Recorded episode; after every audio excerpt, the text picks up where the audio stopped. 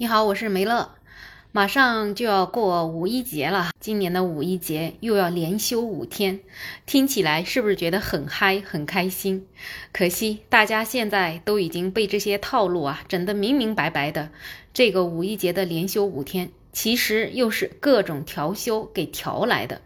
看起来吧是要休五天，实际上真正放假也就只有一天，有两天呢是那个周末本来就应该放的。还有两天得借上前一个星期的星期天，再加上假期之后的那个星期的星期六，所以啊，也就是一个缝缝补补给凑成的这样一个五一连休五天的假。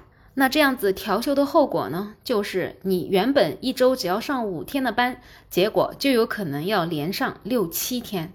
那这种六七天真的是让大家觉得特别的疲惫。所以呢，这种调休制度也成了这几年最让大家讨厌的制度之一，也是令人苦不堪言。可是呢，虽然每年有那么多的人去讨论它、去热议它，却一丁点儿都没有得到改善。这种为了所谓的小长假而生生被迫补班的规则，就像极了这种朝三暮四的故事。而无论是假期的拥挤，还是前后补班的劳累，都让打工者觉得特别的烦恼。所以就有人会问了：这个让人恨得牙痒痒的调休，究竟是谁发明的呢？其实，在我们国家新中国刚刚成立之后啊，在一九四九年的十二月二十三号，国务院就第一次发布了全国年节及纪念日的放假办法。后来呢，也是经过多次的修改，就一直沿用到了今天。但是建国初期可并没有什么黄金周七天乐，最早的放假办法就是一年到头公共假期只有七天，那么算上单休，一年呢也是只能休五十九天。那么这种所谓的黄金周是什么时候开始的呢？这个又得说到九十年代的时候，当时呢是出现了东南亚的金融危机。那么为了应对金融危机，也就是说要去刺激消费啊，我们国家就从一九九九年开始实行了黄金周的放假办法，春节、五一、十一这些节日统一改成三天，那么跟前后的双休日拼接之后呢，就形成了七天长假。到了两千年的时候，国家旅游局等等九个部委又推出了关于进一步发展假期旅游的若干建议，正式确定了黄金周的假期日制度。同年呢，国务院又牵头组建了全国假日旅游部际协调会议办公室，也就是叫假日办，用这个来协调黄金周的旅游业组织工作，其实也就是要凑假期。那这个时候，其实调休就开始了。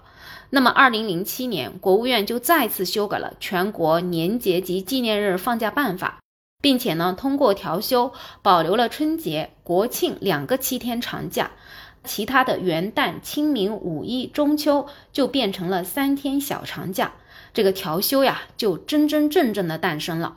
到了二零一四年的时候，调休的罪魁祸首假日办呢，就退出了历史舞台，变成了旅游工作部际会议。但是呢，调休这个遗产啊，就是保留下来了。所以要说到这个让人恨得牙痒痒的调休，究竟是谁发明的呢？就是这个已经退出了历史舞台的假日办。那这个调休这样一个感觉很有中国特色的做法，其他国家有吗？好像其他国家还真的没有。至少说比我们卷的日本、韩国，他们也是不干调休这种事儿的。那其他国家也很少听到说有调休这样的做法。那么，如果不调休，我们的假该怎么放呢？其实刚刚过去的清明节就给大家做了一个特别好的榜样，因为清明节这一天是在星期三，这个假期啊实在是没法调了，所以这一次呢就没有调休，只在星期三的那一天放了清明节的法定假日。结果啊，这一次的体验让大家特别的开心，就觉得哇，过一个双休，然后上两天的班，再休息一天，再上两天的班，又休息的日子，实在是太好过了。如果说以后我们上班，都变成这种方式的话，估计上班的积极性也会更高呢。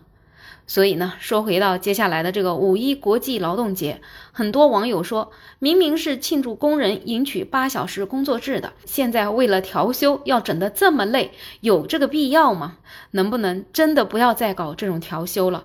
真的说的好听是五天，结果真真正正只放了一天的假。那不知道你对调休这样的制度有什么样的看法呢？欢迎在评论区留言，也欢迎订阅、点赞、收藏我的专辑。没有想法，想加入听友群的朋友可以加我。没有想法的拼音再加上二零二零，我是梅乐，我们下期再见。